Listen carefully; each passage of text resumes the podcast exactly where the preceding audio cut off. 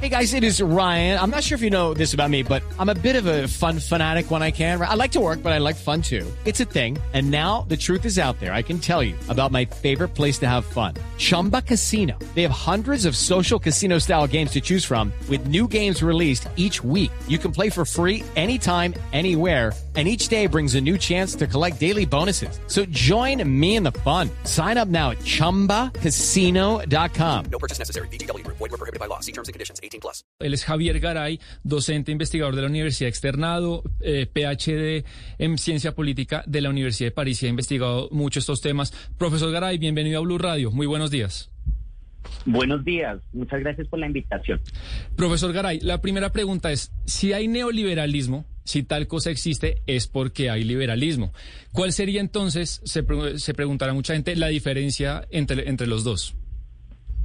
Bueno, a, a ver, lo que pasa es que aquí hay que referirse, digamos, a las diferentes acepciones, es decir, las diferentes, los diferentes sentidos que se le da al término de neoliberalismo, ¿no? Yo, yo creo que hay tres categorías como lo podemos entender. Una o más bien dos de ellas que son históricas y que tienen, digamos, han jugado desde el punto de vista histórico. La primera de ellas está relacionada a finales del siglo XIX, principios del siglo XX y por ahí hasta los años 30 más o menos, hubo un proceso de repensar las ideas clásicas del liberalismo, sobre todo la economía política liberal eh, del siglo XIX, del siglo XVIII, etcétera y eso llevó a que algunos de estos autores se consideraran como nuevos liberales. Esa tal vez es la primera vez que aparece este concepto. Y ese- estos liberales lo que buscaban era integrar diferentes visiones más allá de ese liberalismo tradicional, clásico, en el que se eh, hablaba, por ejemplo, entre comillas, del Estado gendarme, etcétera. ¿no? Esa es la primera, digamos, acepción histórica. La segunda acepción histórica sería ya posteriormente, por allá en los años 40, 50 en adelante, cuando viene a ser, eh, digamos, un, eh, entre comillas, un relanzamiento, como algunos de los, de los oyentes decían, como un relanzamiento de las ideas, de esas ideas liberales, que no eran más sino recuperar algunas de las posturas del liberalismo clásico. Y ahí entonces estamos asociando principalmente, ojo, a la escuela de Chicago representada además principalmente eh, o representada principalmente por Milton, Friedman. Entonces estas son las dos acepciones históricas. Pero hay una que ya es como el uso corriente, lo que, lo que usted señalaba antes, más o menos la- la- las narrativas, el sentido que se le da en el uso común. Y ahí yo creo que esta, esta acepción es la que más ha prosperado, que es la de, pues digamos, el neoliberalismo es todo y nada, que lo que busca es casi que se utiliza no como, como un sustantivo, sino se utiliza como un adjetivo para señalar todo lo que no nos gusta. Y esa es, tal vez es la intención y la facilidad de usarlo, como ustedes señalaban en campaña. Profesor Garay, pero si uno se, se pone a mirar, eh, digamos, los teóricos y se devuelve y mira, no sé, la obra de Ludwig van Mises o de Federico Hayek, si uno mira, eh, no sé, usted acaba de, citar, por ejemplo, eh, a, pues a Friedman, si uno se pone a mirar todas esas eh, teorías, ¿qué queda hoy? O sea, en, en el neoliberalismo como se aplica hoy o del que estamos hablando o al que se refiere eh, políticamente en Colombia, ¿qué queda en ideas? Bueno, digamos, eh, yo creo que, y esa es la razón tal vez por la cual sea tan fácil usarlo y de pronto estaría de acuerdo con lo que ustedes señalan, que de pronto se convierte en un tema de, de campaña, y es que yo, yo siento que el, el, el, la visión según la cual el mercado tenía un papel, en la que había una visión positiva sobre el papel de las empresas, del tema de las privatizaciones, del tema de la liberalización y la atracción de inversión extranjera, eh, de los procesos de desregulación en diferentes sectores, eh, de unas tasas de interés libres, etcétera. Todas esas, esas, esas visiones, eh, de nuevo, dentro de esa segunda sección que mencionamos de lo que es neoliberalismo, que está relacionado con principalmente, eh, reitero, con la escuela eh, de Chicago, y si quieren ahorita profundizamos un poco, porque, digamos, las posturas de Friedman no son iguales a las de Hayek y a su vez no son las mismas que las de von Mises, pero digamos, ¿no? Entonces, con esas, esas, esas posiciones y esas políticas eh, no necesariamente eh, son bien vistas en la actualidad. Yo creo que ahí sí hay un cambio que venía sucediendo, eh, yo creo que desde 2008, desde la crisis de 2008, pero que se profundizó eh, desde la llegada al poder de pronto de Donald Trump en Estados Unidos y ya pues claramente la pandemia en la que todo el mundo hoy, o ma- digamos la mayoría, yo sí creería que hay un consenso para considerar que son muy negativas cual- cualquiera de esas políticas y de pronto lo que estamos es ante la posibilidad de un retorno eh, de un Estado grande, de un Estado planificador, de un Estado intervencionista y pues eso tal vez es lo que quiere la gente hoy. Pero profesor Garay, cuando uno escucha neoliberalismo, uno mm, a la, de una vez se le viene a la mente eh, el presidente Hugo Chávez, ¿no? O en su efecto Daniel Ortega, o nos vamos al régimen de Cuba, y en fin, ¿usted cree que es un error el que comete la izquierda, sobre todo más radical de América Latina, al tildar a quien no lo acompaña de neoliberal? ¿Es, una, es un error utilizar este, este adjetivo como, como ataque? Pues, pues digamos, eh, yo no sé porque, pues digamos, esa, es una pregunta más como de, de, de estrategia política, eh, eh, de, eh, digamos, de, de, la izquierda, pero lo que sí es cierto es, es que en últimas el uso, ese uso, efectivamente, el término neoliberal como una forma de desmarcarse de aquellos eh, gobiernos que no nos gustan, o como una forma de ofender, o como una... Esa es, esa es el, la tercera sección de las que yo hablaba inicialmente, que es, de, es una idea, fíjense que se usa más como un adjetivo, ¿no? Es, es como usted señala, eh, un, un, casi que un insulto eh, para enfrentarse en, en, en, términos políticos, pero ojo, esto no solamente es en términos políticos, en la academia yo he sido muy crítico de eso, también se usa el término, usted puede encontrar en la mayoría de artículos, sobre todo de ciencias sociales, etcétera, comienzan diciendo es que debido, por culpa, ¿no? Por culpa, es, es preferido, por culpa del neoliberalismo ha pasado nada y nunca se aclara específicamente a qué se está haciendo referencia. Entonces, casi que eh, lo que hace es englobar una serie de referencias, eh, de referencias negativas y que en última se convierten sí en eso, ¿no? Digamos, cuando quiere usted eh, controvertir sin necesidad de argumentarle al contrario, pues le dice neoliberal y ya ahí eh, casi que acaba eh, con la posibilidad. Todo lo que digan adelante va a ser usado en, en, en, su contra, ¿no? Sí, dicho eso, profesor Garay, si usted le echa una mirada hoy a la clase política en Colombia, ¿encuentra algún representante del neoliberalismo eh, que sobresalga sobre los demás? No, pues es que, a ver, entonces volvamos, digamos, a la, a la tal vez, eh, la, la, tercera sección, como les decía, pues es, es, casi que un insulto, lo que les decía, un, un adjetivo, y pues ahí no vale la pena casi que entrar a mirar quién podría ser, porque de nuevo, cada uno podría usarlo según lo que no le guste, ¿no? Porque eh, por si es un insulto, entonces uno utiliza el término sin importarle qué, cuál es el contenido. Entonces vámonos de pronto a la segunda sección que mencioné, que es la de la de principalmente la escuela de Chicago, ¿no? Entonces la escuela de Chicago que está relacionada a su vez con eso que se dio en llamar también, que también es muy mal visto, que es el decálogo de lo que llamaron el consenso de Washington, ¿no? Eh, y ahí pues uno tendría que mirar una a una cuáles son esas, esas, esas políticas, porque fíjese que ahí entonces estamos hablando no de una ideología, no de un pensamiento, sino estamos hablando es de unas recomendaciones de política pública para generar unas eh, condiciones, por un lado, de crecimiento económico y por el otro lado, y esto es importante, de capacidad de pago de la deuda externa que de nuevo este tema del neoliberalismo en general y en particular el consenso de Washington tiene aplicación a finales de los años 80, es decir, después de la crisis de la deuda latinoamericana, esa deuda perdida, eh, perdón, esa década perdida, eh, y que lo que hace en últimas es buscar cómo hacemos para que estos países se reactiven y sobre todo cómo hacemos para que estos países puedan pagar la deuda externa, ¿no? Entonces, uno tendría que ir mirando uno a uno esos, esos elementos para poder calificar a los diferentes políticos de, de, la actual campaña sí están más o menos cercanos a las ideas de ese consenso de Washington. De nuevo, habría que limitarlo bastante para saber de qué estamos hablando. Eh, y en ese sentido, pues yo no veo que haya realmente eh, personas eh, que estén, eh, eh, digamos, que cumplan eh, fielmente o que sean seguidoras fielmente de todas estas políticas. Y eso entonces entraría otra discusión. Bueno, entonces, ¿qué vamos a entender? ¿Cuál va a ser el criterio, pues, de definición de, de, de, de neoliberal? Es decir, que esté de acuerdo con cinco, con seis, con siete o con las diez políticas dentro del consenso de Washington, ¿no? Pero entonces les doy unos ejemplos, por ejemplo. El, el, el tema de el gasto público, ¿no? Eh, hay, hay conocimiento sobre el consenso de Washington, se, se, dice que no, que los neoliberales lo que decían era que era más o menos que acabar el Estado. No, lo que ellos decían es se debe eh, priorizar, se debe reorganizar el gasto público concentrándose principalmente en los temas más relevantes de lo que hoy llamamos política social, es decir, eh, salud, educación y adicionalmente el tema de infraestructura. ¿no? Entonces, habría que mirar cuál de los candidatos hoy eh, defiende esta postura y pues realmente todos pasan por ahí, ¿no? No hay ninguno que se limite a decir que educación, salud e infraestructura, sino que todos están hablando de la necesidad de llegar a muchos más ámbitos eh, de intervención del Estado, de regulación, etc.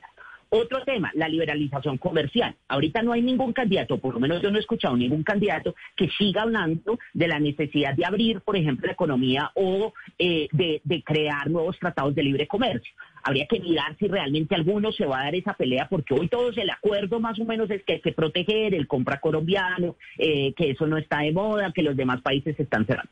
Entonces, podríamos seguir una a una las, las diferentes políticas y hacer la evaluación, pero lo que yo veo así de manera muy superficial y, y, digamos, eh, por, por, la pregunta y para responder tan rápido, que yo ya sé que me, me, me he tomado más tiempo del que ustedes esperan, eh, yo diría no hay ningún político que podamos, podamos tildar total o absolutamente neoliberal sí el criterio de comparación es el, el, el, consenso de Washington y que muy pocos van a cumplir, yo creo incluso más de cuatro puntos Profesor de las políticas. Sí. It is Ryan here and I have a question for you. What do you do when you win? Like, are you a fist pumper?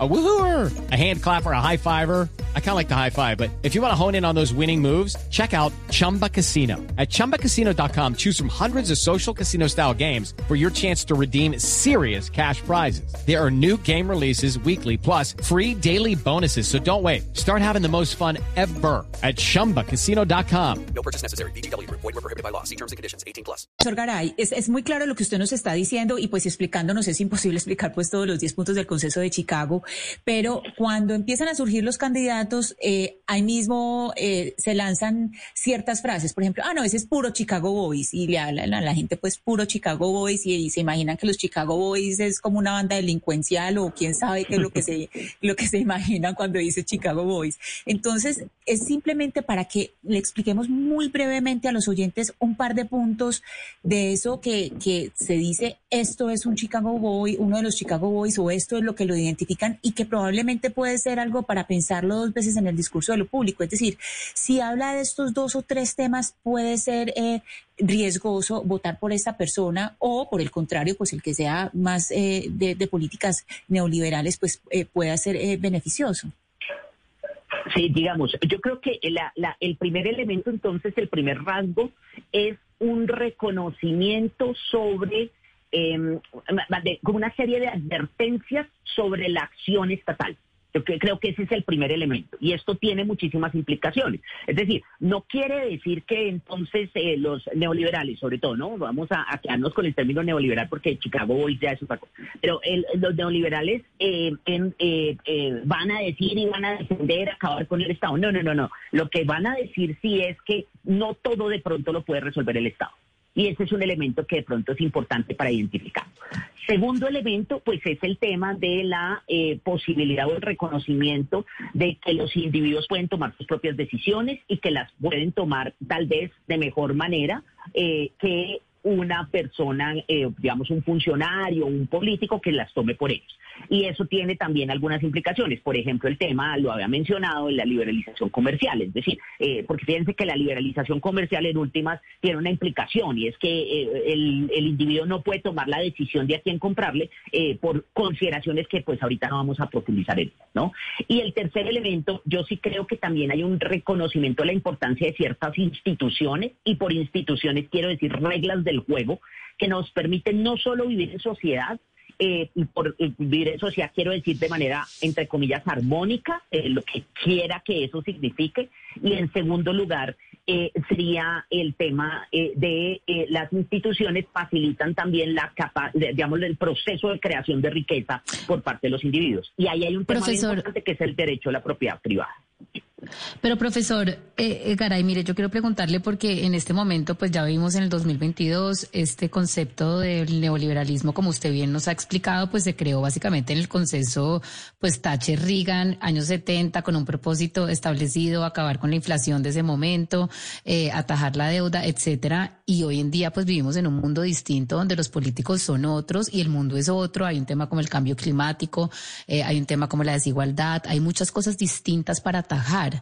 De pronto, ¿no será que este concepto creado en un momento específico después de del consenso socialdemócrata de que rigió desde el 45 al 70, que se caducó y fue el neoliberalismo que ya acabó con los Chicago Boys, etcétera, ya eso se acabó? ¿No será que eso ya está caduco? ¿No será que utilizar esa palabra para tratar de definir o catalogar a alguien. Hoy en día simplemente pues no vale la pena porque este mundo es otro y ya las corrientes macroeconómicas y económicas son otras distintas y este concepto simplemente se está utilizando de una manera populista.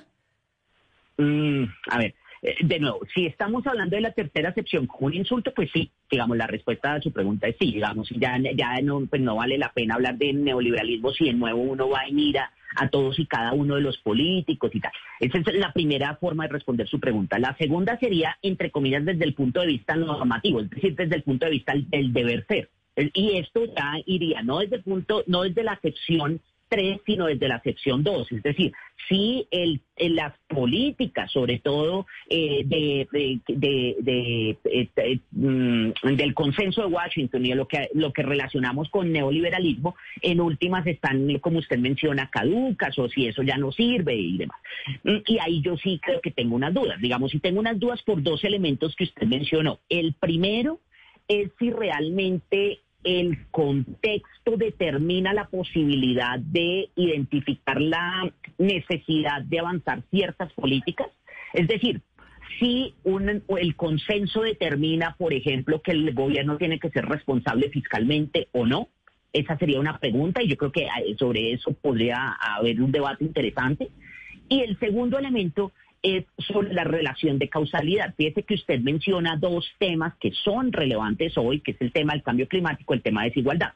Eh, el tema del cambio climático, pues no, no necesariamente, aunque usted también puede encontrar, ustedes pueden encontrar literatura que también culpa al neoliberalismo del cambio climático, pero sobre todo la desigualdad, si hay, digamos, mayor consenso. El neoliberalismo, es decir, esas políticas del consenso de Washington generaron y profundizaron la desigualdad. Y yo creo que esa es una gran pregunta, o sea, realmente eh, la existencia de un consenso no demuestra la hipótesis, ¿no? Y ahí yo creo que hay una duda bien sobre si realmente hay una relación de causalidad. Pero doctor Garay, le quiero preguntar porque tratando de buscarle rostro al concepto, en Colombia ha hecho carrera durante muchos años que el gobierno de César Gaviria fue un gobierno neoliberal y le achacan todos estos pecados de los que hemos hablado y de los que hemos hablado hoy que usted ha definido muy bien en, en esta entrevista de ser neoliberal.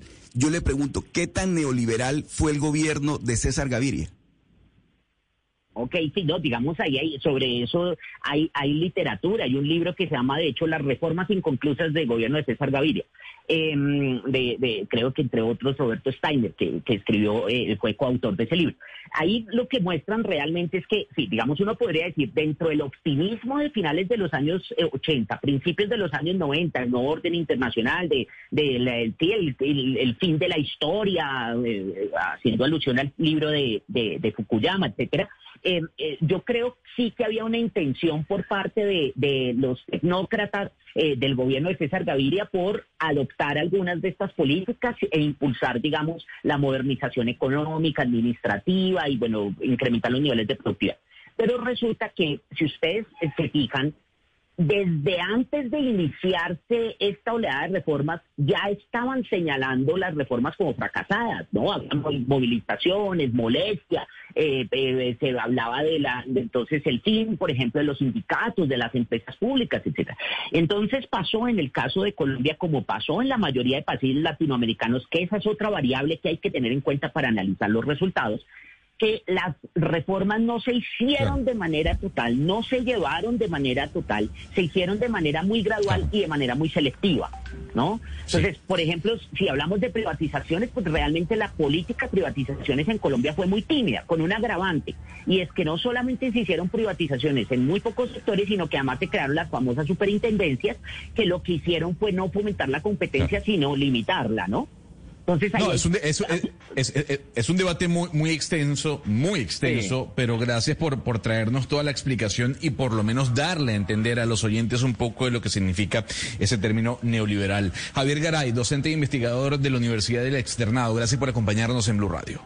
No, muchas gracias a ustedes de nuevo por haberme invitado. Hey guys, it is Ryan. I'm not sure if you know this about me, but I'm a bit of a fun fanatic when I can. I like to work, but I like fun too. It's a thing. And now the truth is out there. I can tell you about my favorite place to have fun. Chumba Casino. They have hundreds of social casino style games to choose from with new games released each week. You can play for free anytime, anywhere and each day brings a new chance to collect daily bonuses. So join me in the fun. Sign up now at ChumbaCasino.com. No purchase necessary. Group. Void were prohibited by law. See terms and conditions. 18 plus.